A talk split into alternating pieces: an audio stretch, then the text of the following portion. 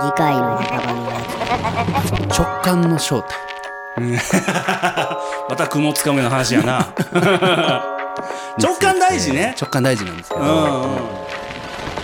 のその人の集合的無意識っていう言葉があって。どういう意味？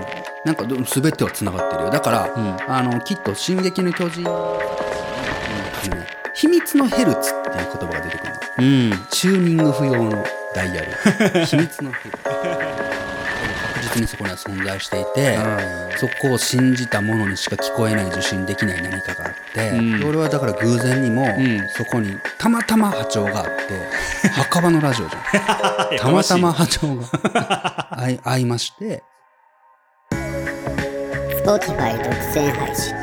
墓場のラジオ。フォレストストーリーズ番組は Spotify で検索。